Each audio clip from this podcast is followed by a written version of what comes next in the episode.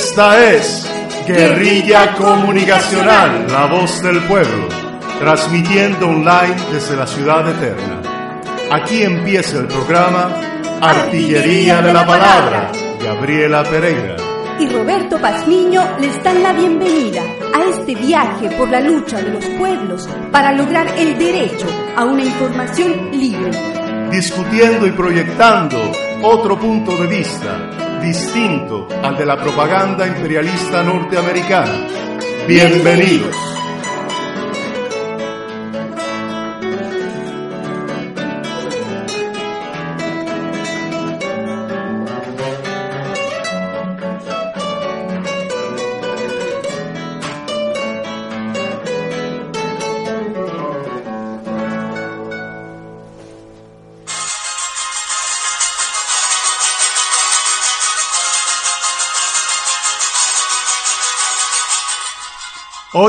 En Artillería de la Palabra, trataremos sobre Ecuador.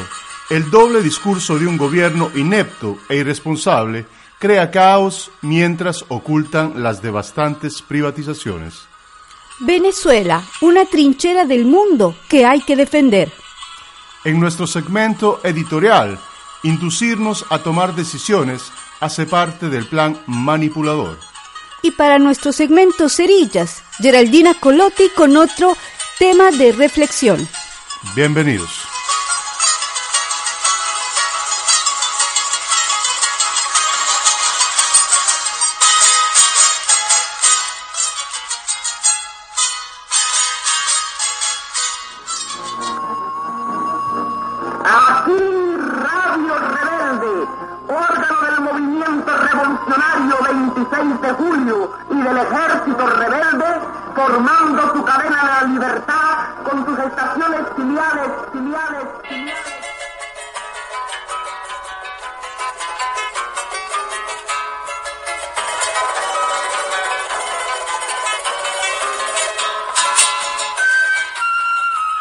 Es más que evidente que estamos frente a uno de los peores gobiernos de la historia ecuatoriana.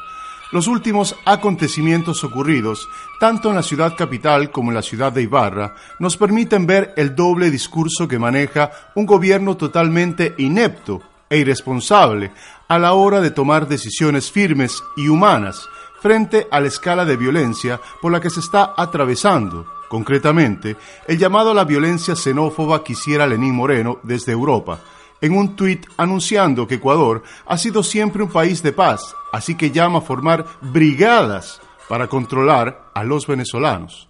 Producto de este irresponsable discurso, se han producido actos criminales y deshumanos en contra de migrantes venezolanos, con injustas persecuciones, amenazas, han quemado las pocas pertenencias de ciudadanos venezolanos, invadiendo sus casas o lugares de residencia, actos que nos avergüenzan a todos.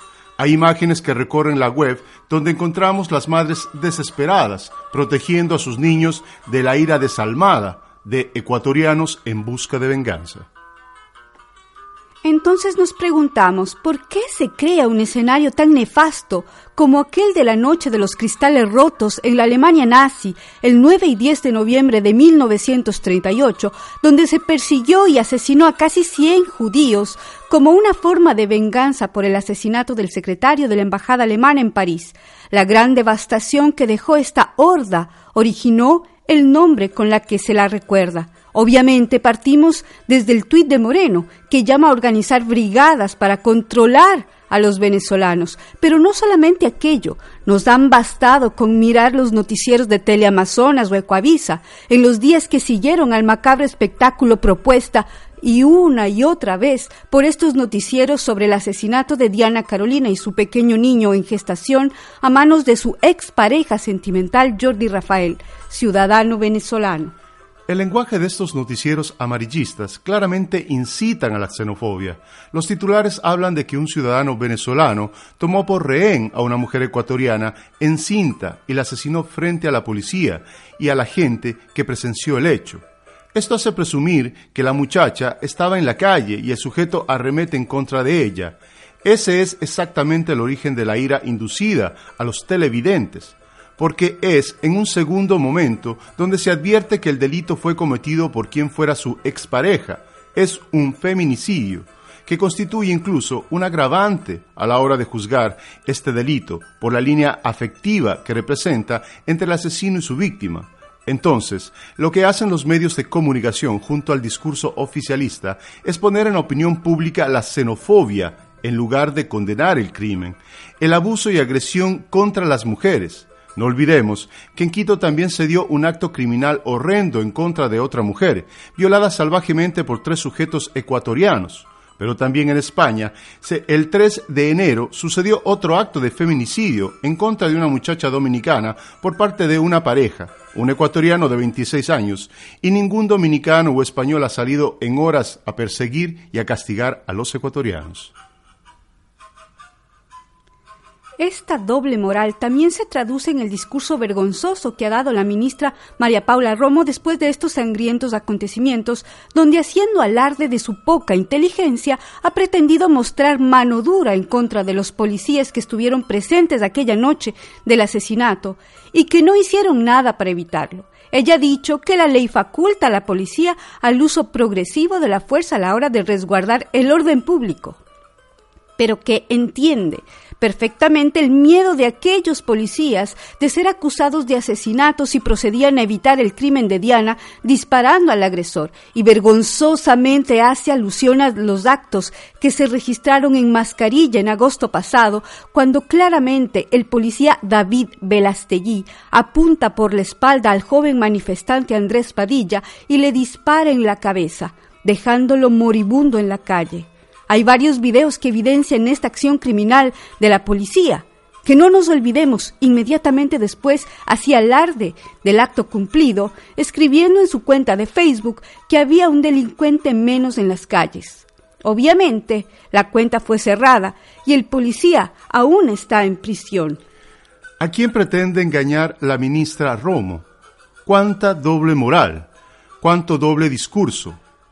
Pero eso sí, como para querer limpiar la imagen del Ecuador luego de las acciones indignas en contra de los migrantes venezolanos, ha hecho un llamado extemporáneo a no dejarse llevar por el odio a los venezolanos que han ingresado a nuestro país, mientras que el ilegal vicepresidente ha optado por emitir un, un, anuncio en el que ahora en adelante los migrantes venezolanos deberán presentar certificado judicial antes de entrar en territorio ecuatoriano.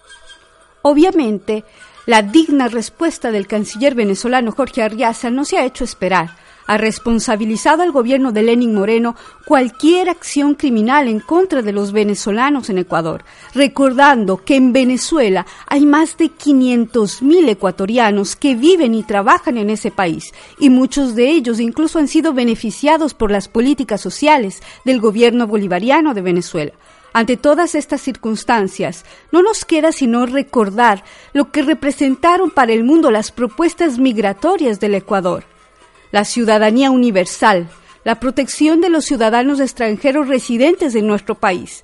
En la Ley de Movilidad Humana promulgada en el gobierno de la Revolución Ciudadana, su artículo 40 decía, que todo ciudadano extranjero que ingresara a territorio ecuatoriano tenía los mismos derechos de cualquier ciudadano ecuatoriano.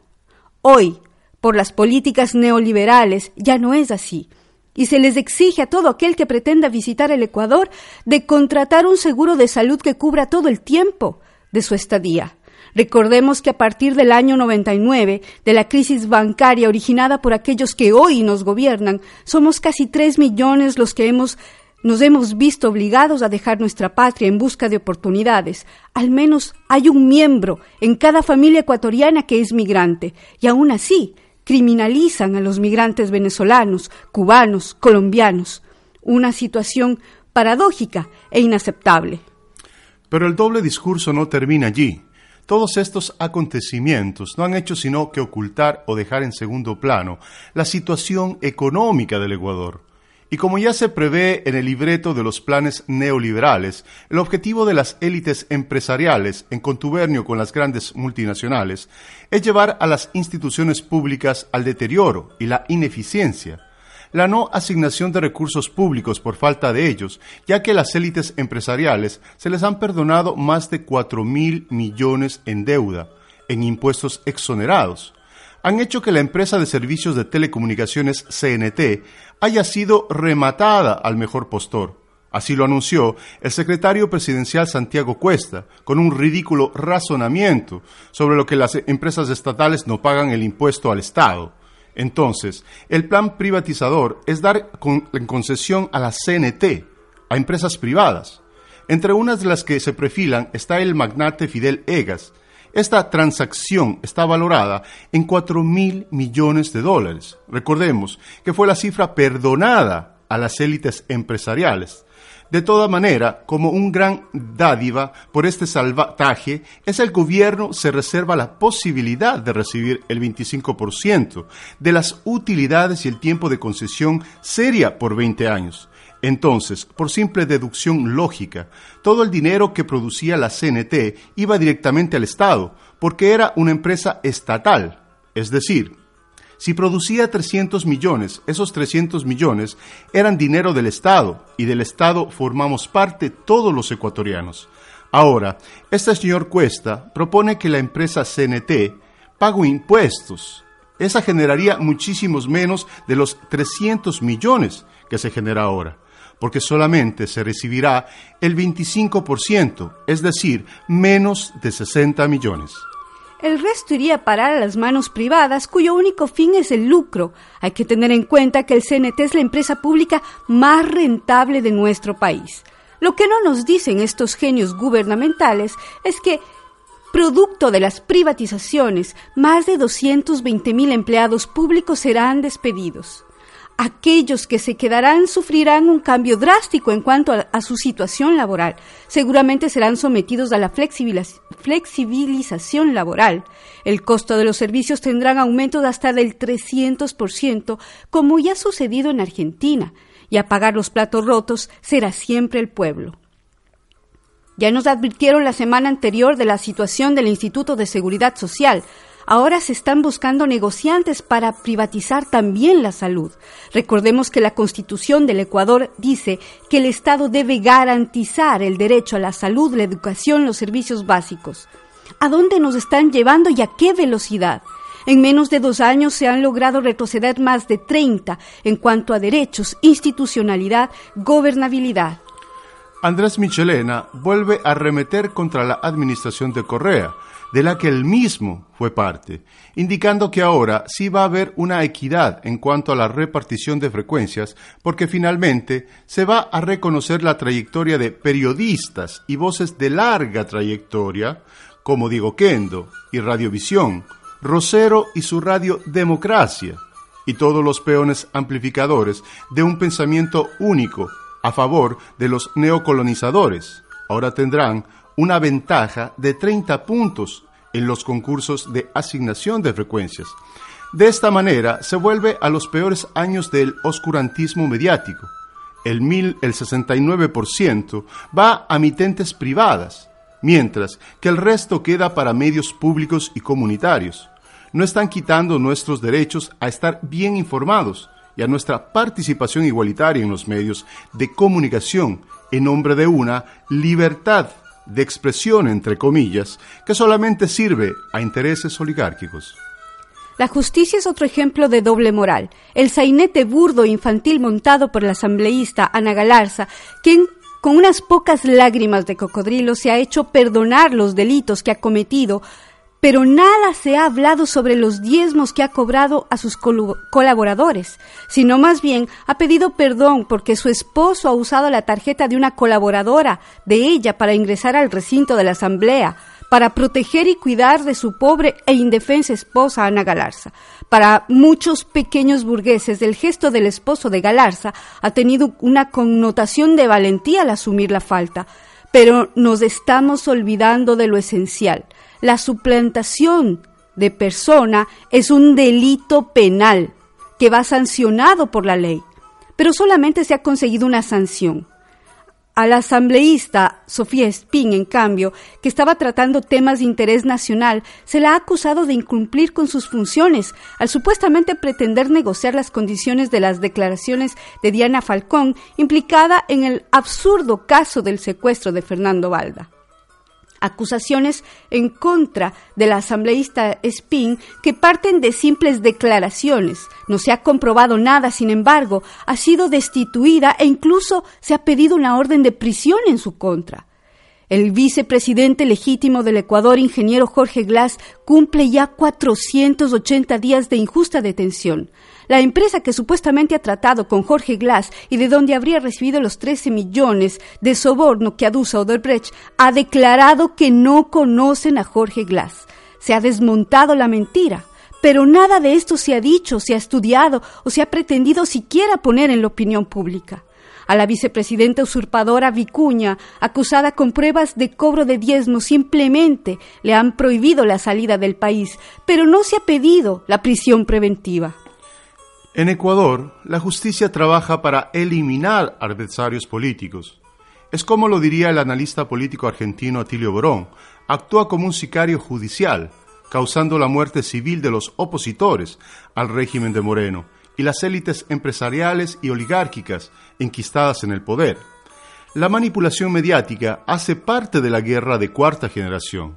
El manejo irresponsable de la economía produce la exasperación del pueblo, creando una ola de descontento, el cambio en el nivel de vida, la falta de acceso a los servicios básicos. El crecimiento de la inflación produce pobreza y pobreza produce violencia. Todos estos escenarios están muy bien estudiados por aquellos que pretenden hacernos regresar al esclavismo y a la sumisión de los años neoliberales.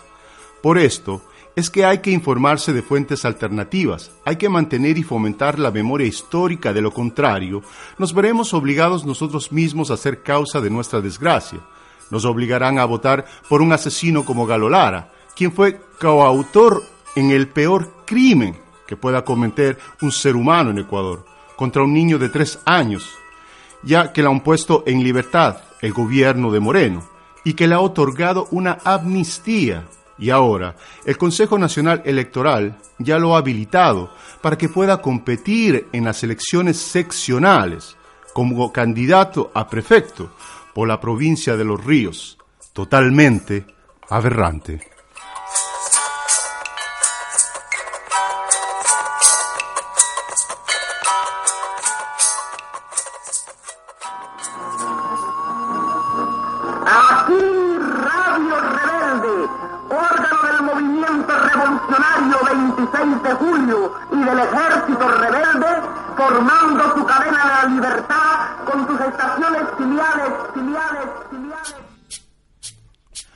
Despierta ecuatoriano, buena gente.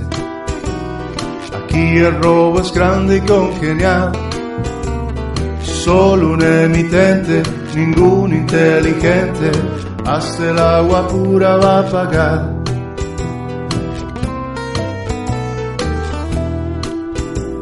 Y giran, giran todos como zombies, bajo el precepto de la caja negra repiten lo que dice en todas las reuniones, se quejan solo cuando los afecta. Dólar pesado, euro colado, a este país ya lo han endeudado. Sucre de plomo asesinado, sucre botado en el pavimento. Y la protesta ya no interesa queda en el viento como una plegaria, alzan la luz y la gasolina bajo el silencio de la oligarquía.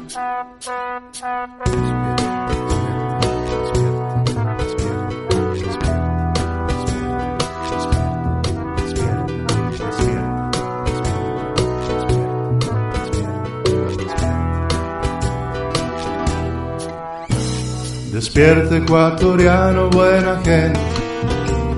La ley la han secuestrado como mafia. Todo privatizado, todo está mañado. Estado provisorio han declarado. Los pensionados gritan en la vía. Moreno me ha robado hasta la vida.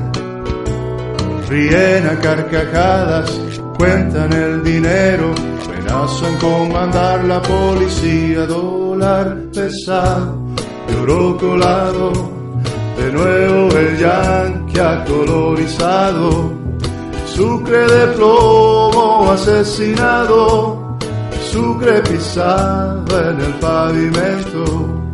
Y la protesta ya no interesa, queda en el viento como una plegaria, recortan dinero para la escuela, del presupuesto ya nada nos queda, dólar pesado, oro colado, a este país ya lo han endeudado, sucre de plomo asesinado, sucre botado en el pavimento.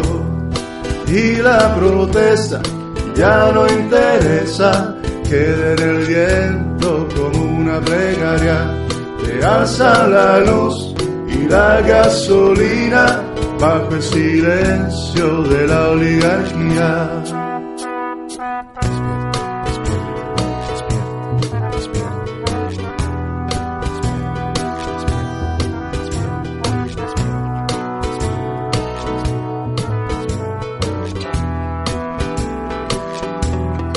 y la protesta ya no interesa, queda en el viento como una plegaria, recortan dinero para la escuela, del presupuesto ya nada nos queda.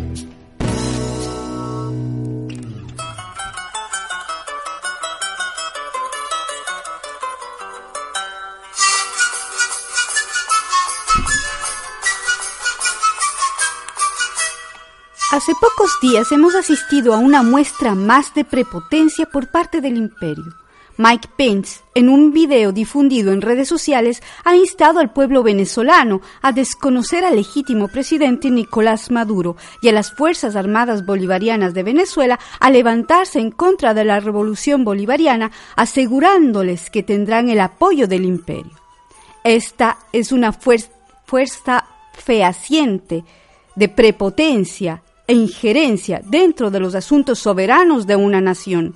El 23 de enero, el títere protegido por los Estados Unidos, Juan Guaidó, un joven de 35 años, presidente de la Asamblea Nacional Venezolana, declarada en desacato, se ha autoproclamado como presidente interino de Venezuela. Enseguida Donald Trump y todos los países lacayos se han aprestado a reconocerlo como presidente.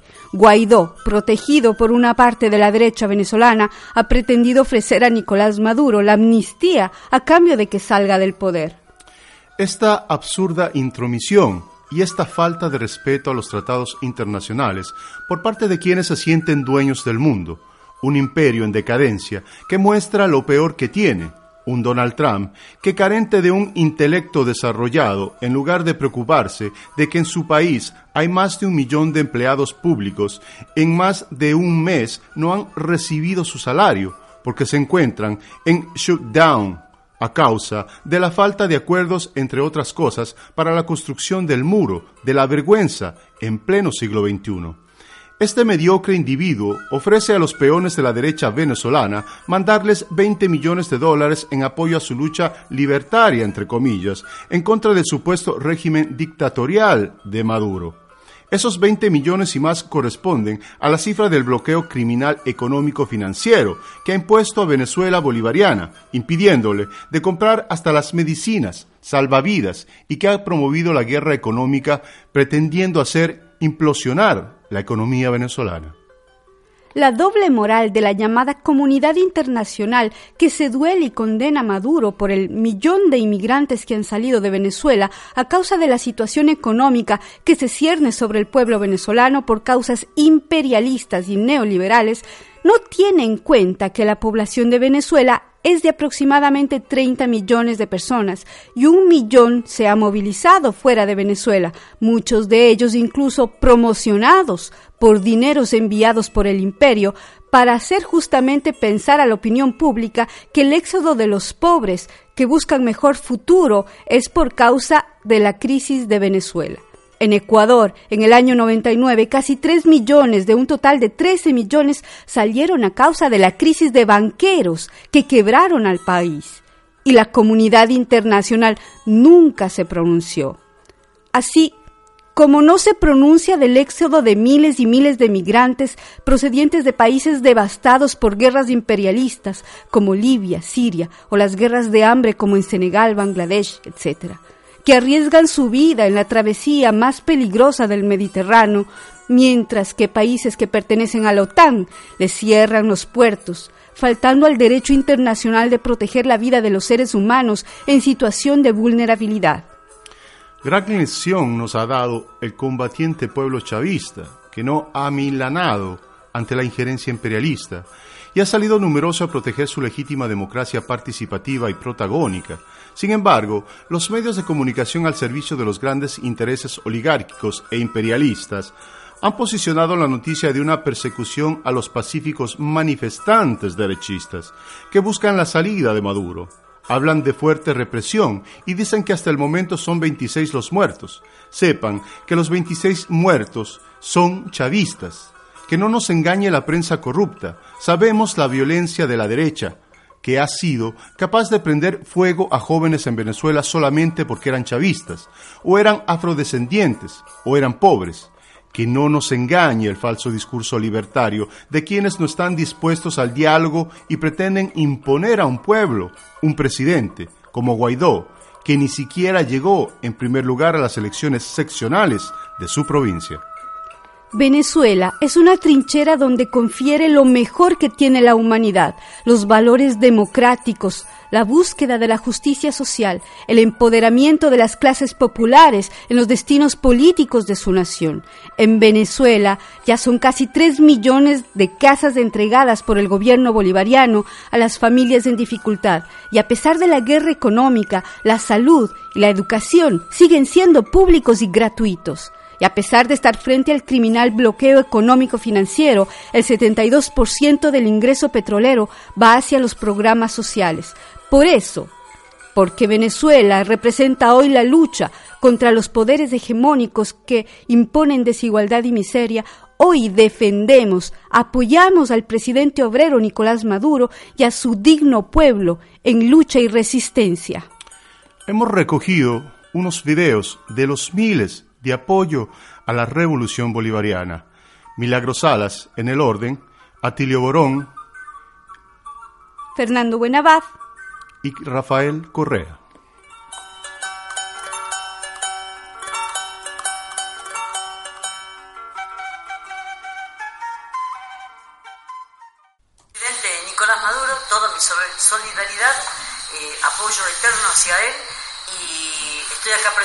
Comandante, cuando usted necesite.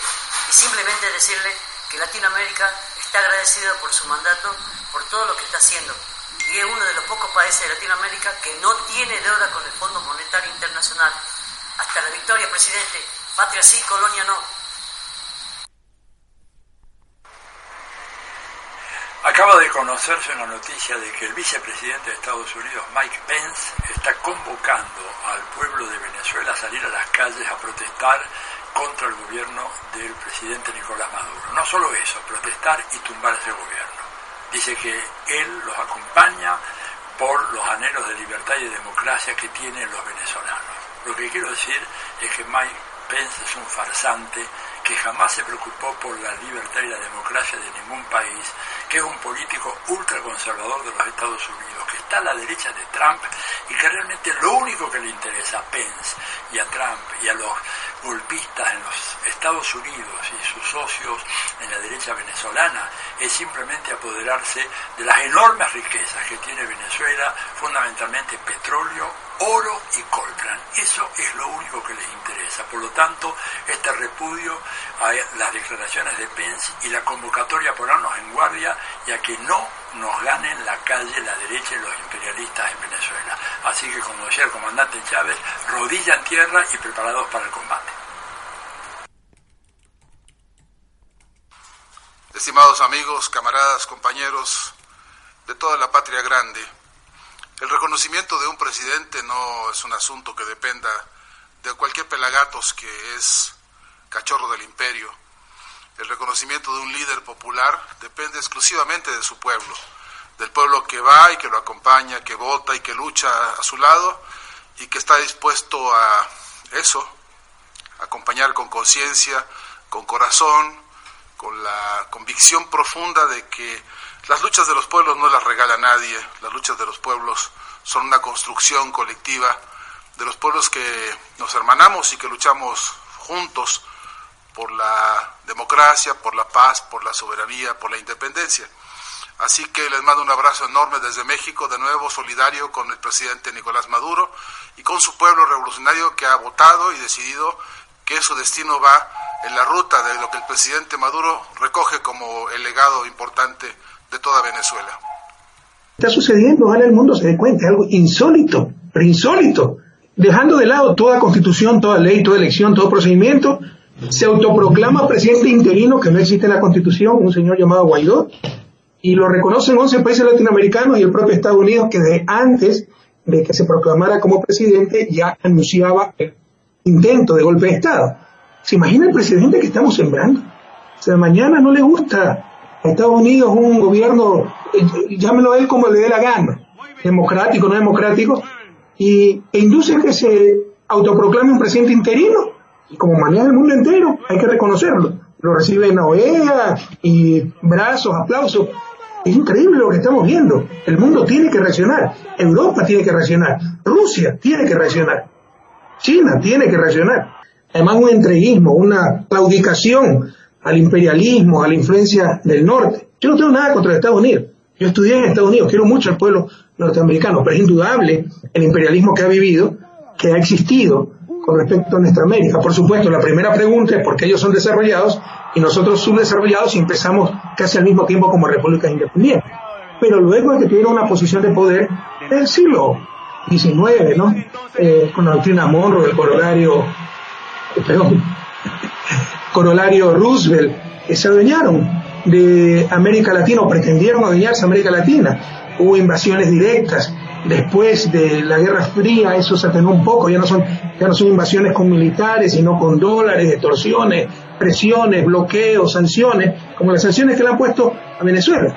América Latina, en lugar de rebelarse como sucedió en última década, la década de oro, donde disminuimos pobreza, disminuimos desigualdad, ganamos soberanía y dignidad, van como borreguitos, ¿no? A que les pongan el collar y la campana, o sea, me parece algo increíble atento, no generalicemos, ¿ah? son 11 países de 33 países que conforman la, la comunidad de Estados latinoamericanos y el Caribe. Por ejemplo, México reconoce al gobierno Nicolás Maduro y ciertos gobiernos entreguistas, ciertos portavoces del norte podrán desconocerlo, pero otra cosa son nuestros pueblos. Hay que resistir, esto pasará. Obviamente una embestida impresionante, lo que llamamos hace algunos años la restauración conservadora, que ahora la podemos llamar un nuevo plan Cóndor.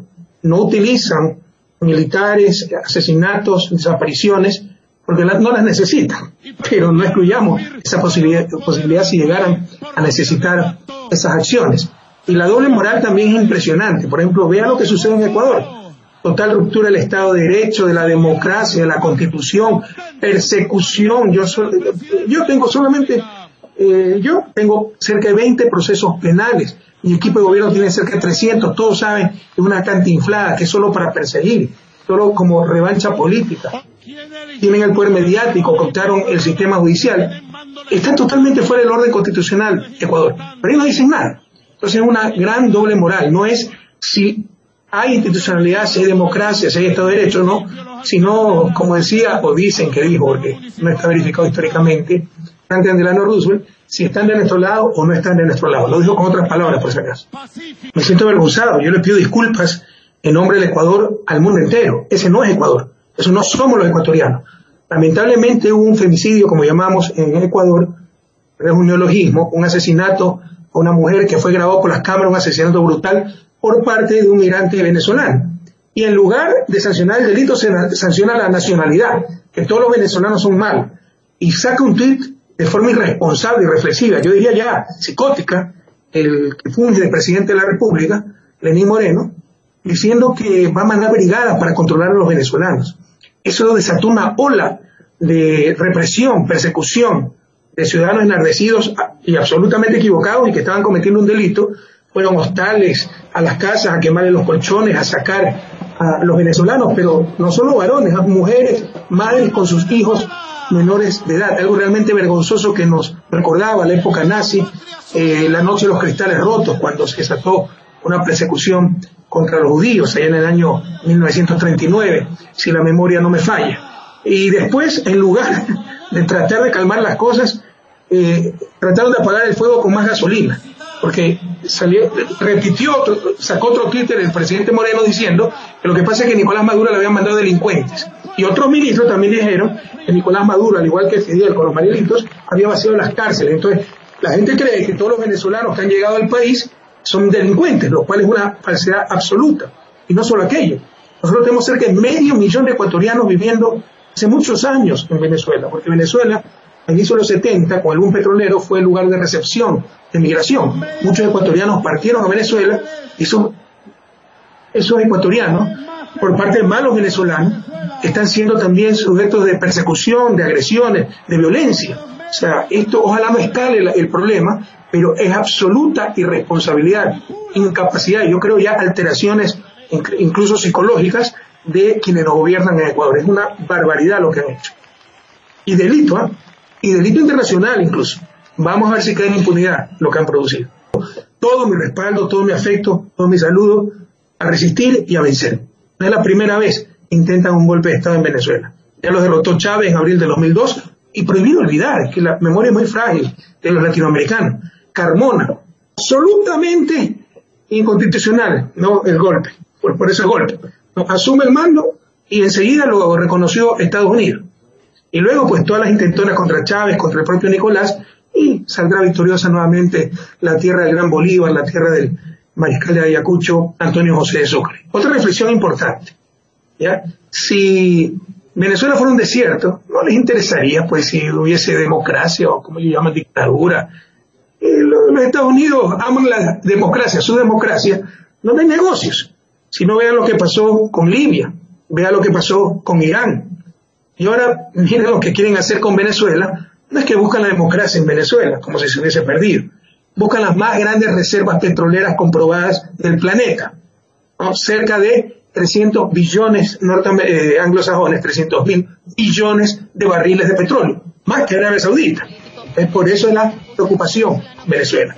Esas reservas se le están yendo de las manos a los Estados Unidos. Un fuerte abrazo a todos. Gracias.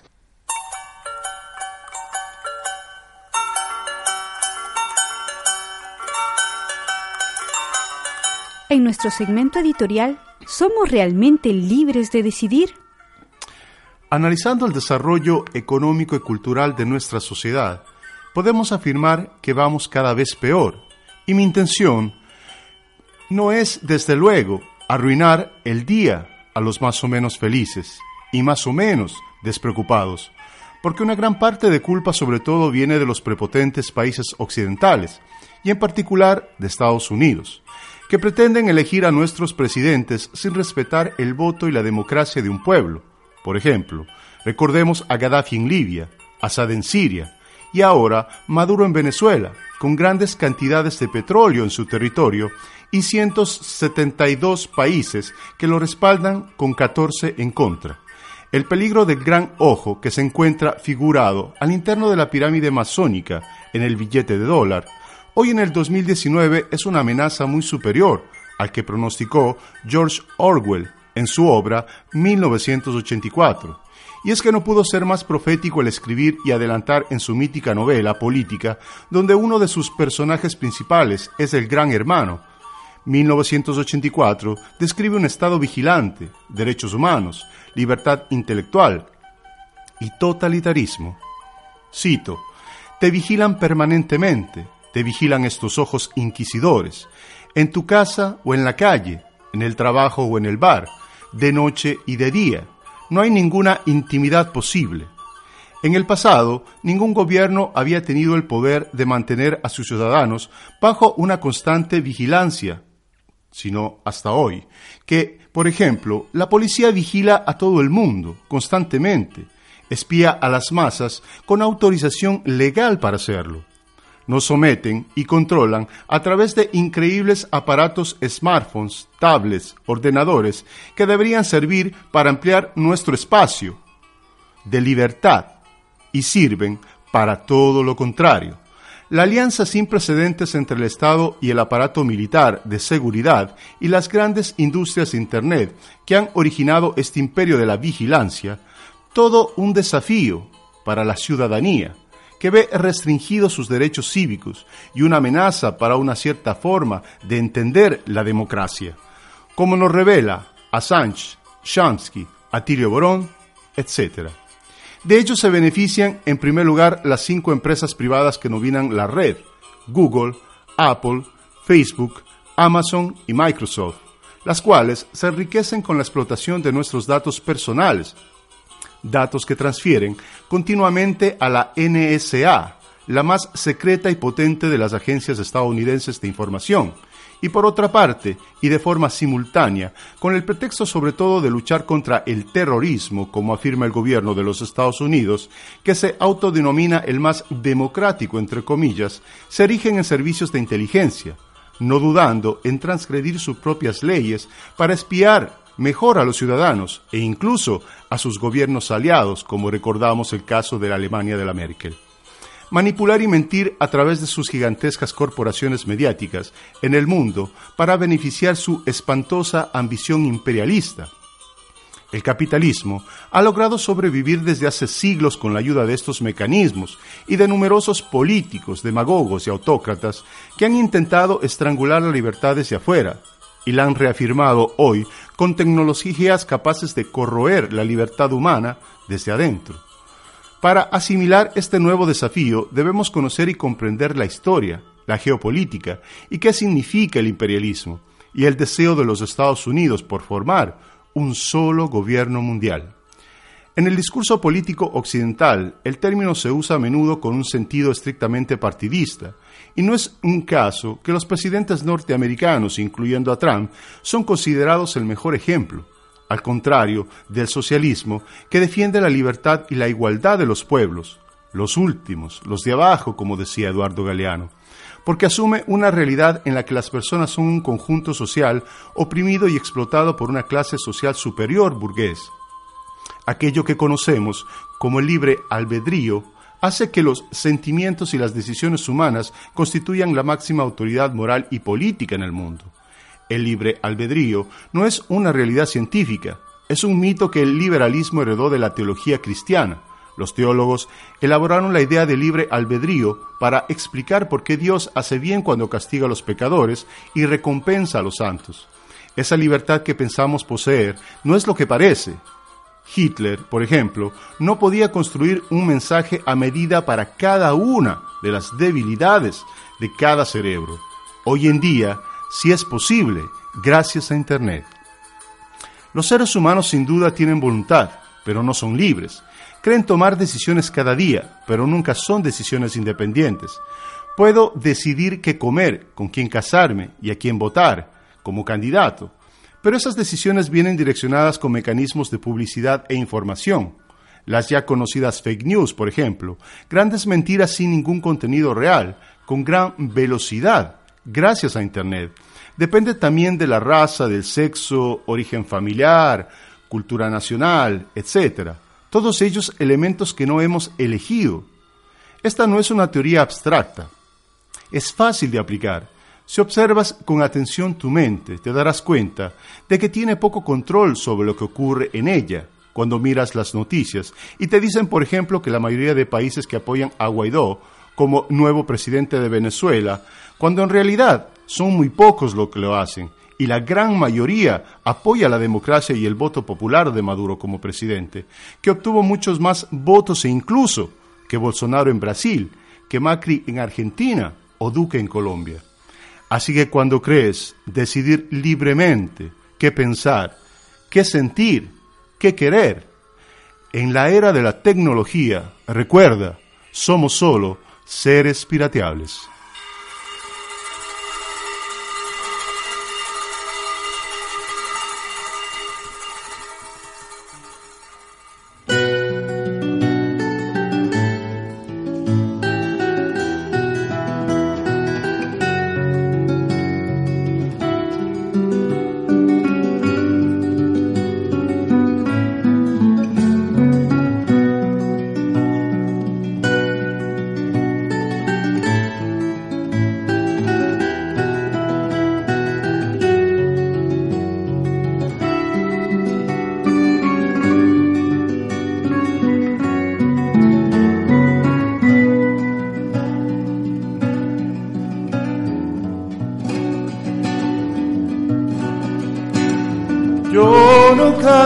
Por cantar, ni por tener buen amor. Canto porque la guitarra tiene sentido y razón. Tiene corazón de tierra alas de palomita. Es como el agua bendita, santigua glorias y penas. Aquí se encajó mi canto, como dijera Violeta. Quita la trabajadora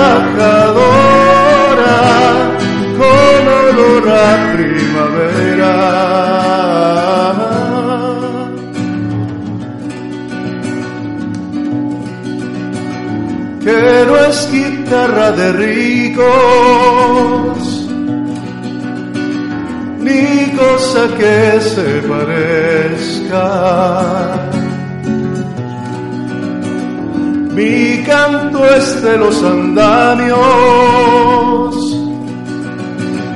para alcanzar las estrellas.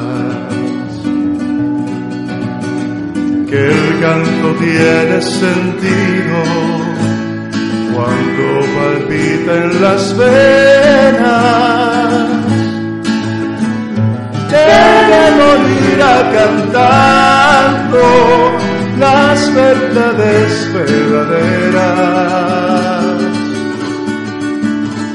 No las tinzoncas fugaces y las famas extranjeras sino el canto de una loca hasta el fondo de la tierra.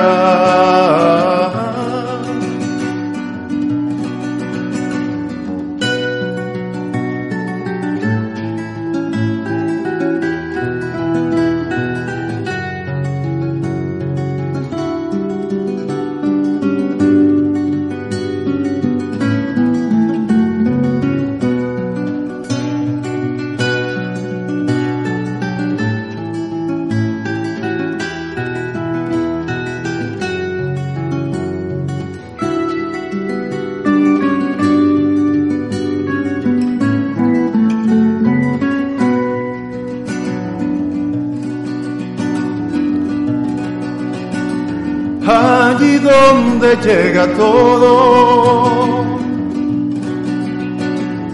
y donde todo comienza. Canto que ha sido valiente, siempre será canción nueva. Siempre será canción nueva. Siempre será canción nueva.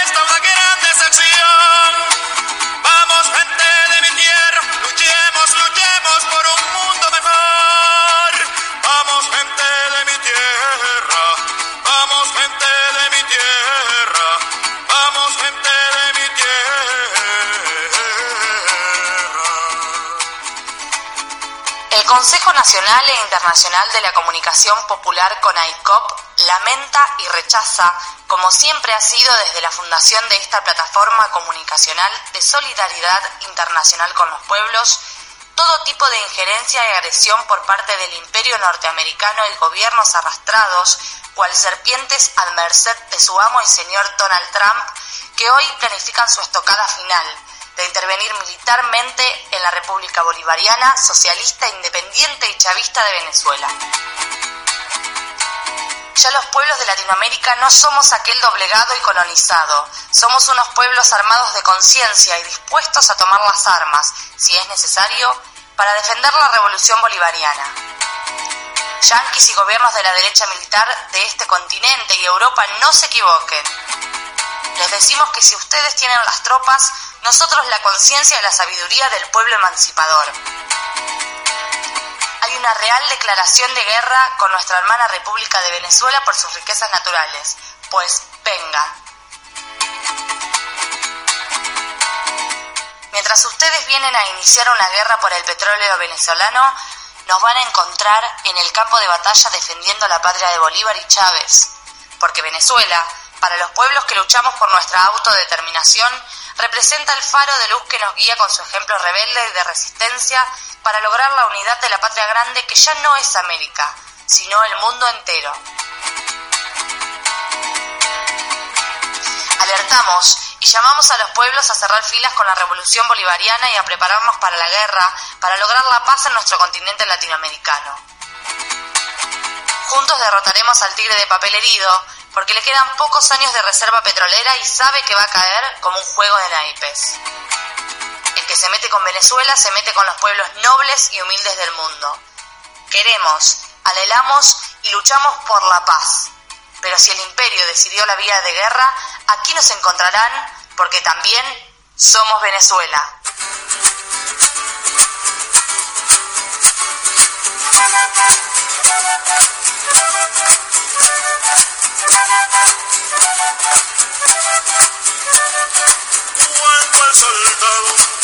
Sirva la patria en el jardín de un general. Cuando las águilas se arrastren, cuando no se hable por hablar, cuando no existan oprimidos, entonces le cantaré a la paz.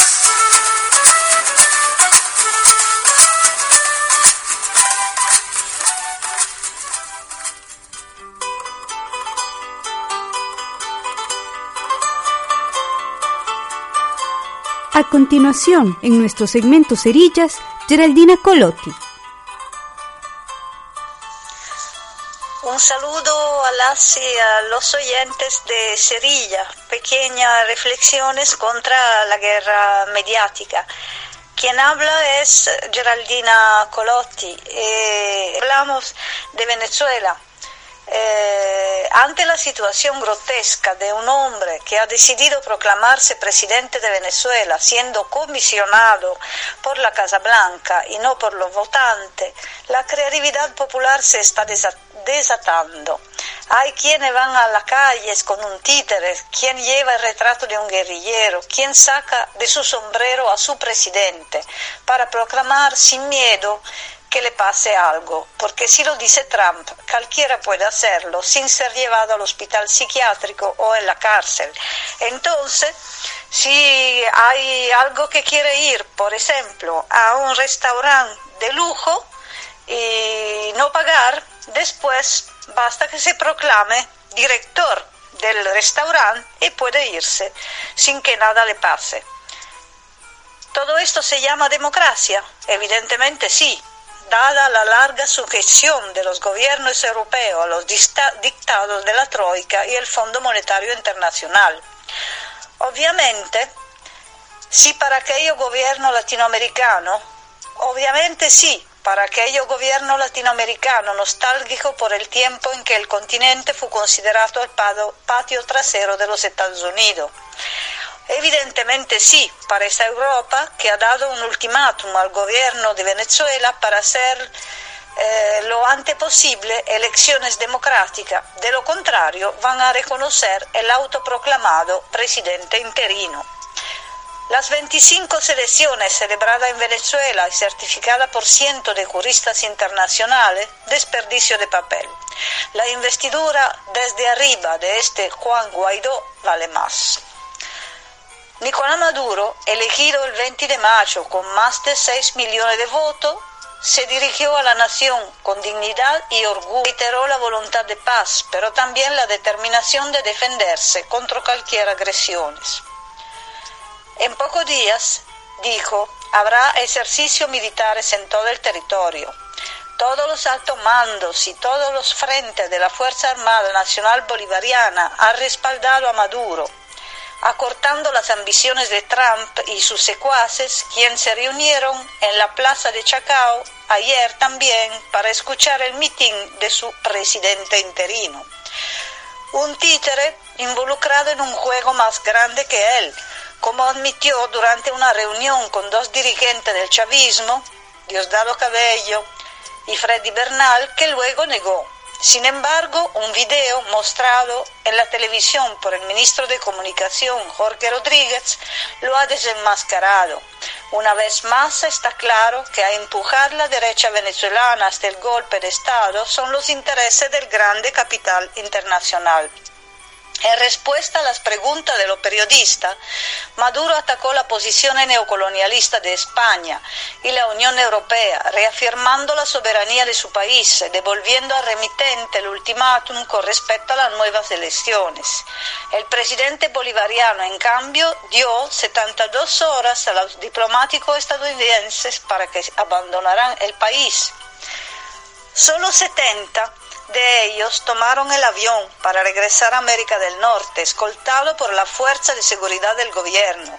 Pero ¿por qué no se hicieron proteger por la seguridad de transición? Una posibilidad que se verificará pronto es que otros, sí otros, han decidido quedarse para organizar junto con su alumno los próximos planes de subversión que contemplan el regreso de las bases militares estadounidenses en el territorio. Desde los USA, el habitual Marco Rubio amenazó con una intervención militar inmediata si los diplomáticos se verían obligados a abandonar Venezuela.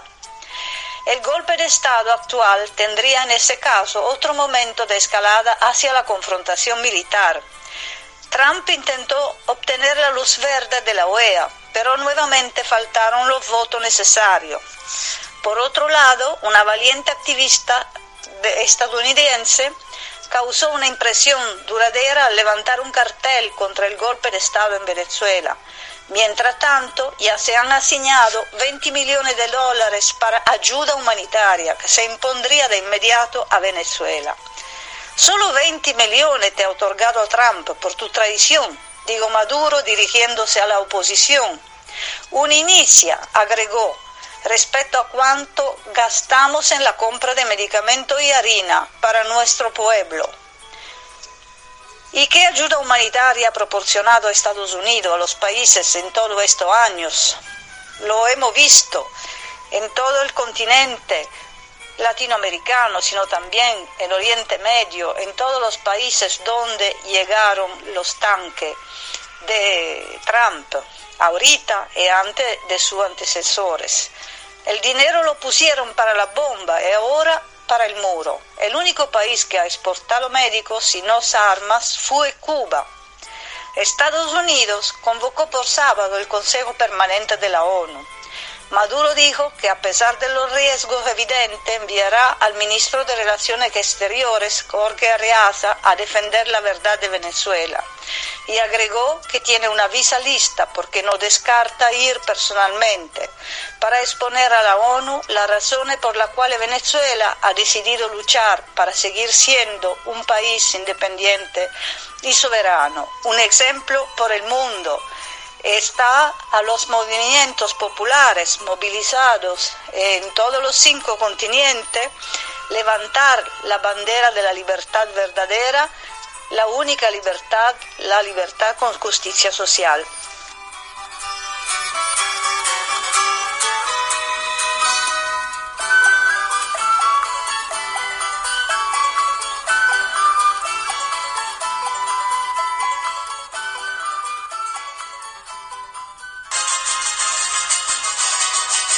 Estamos llegando al final de nuestro programa Artillería de la Palabra. Agradecemos su sintonía y antes de despedirnos les queremos recordar que sus sugerencias, comentarios y temas a proponer nos los pueden hacer llegar a través de nuestros correos electrónicos pasminoroberto1409 arroba gmail.com y anagavipereira74 arroba gmail.com y también a través de Messenger.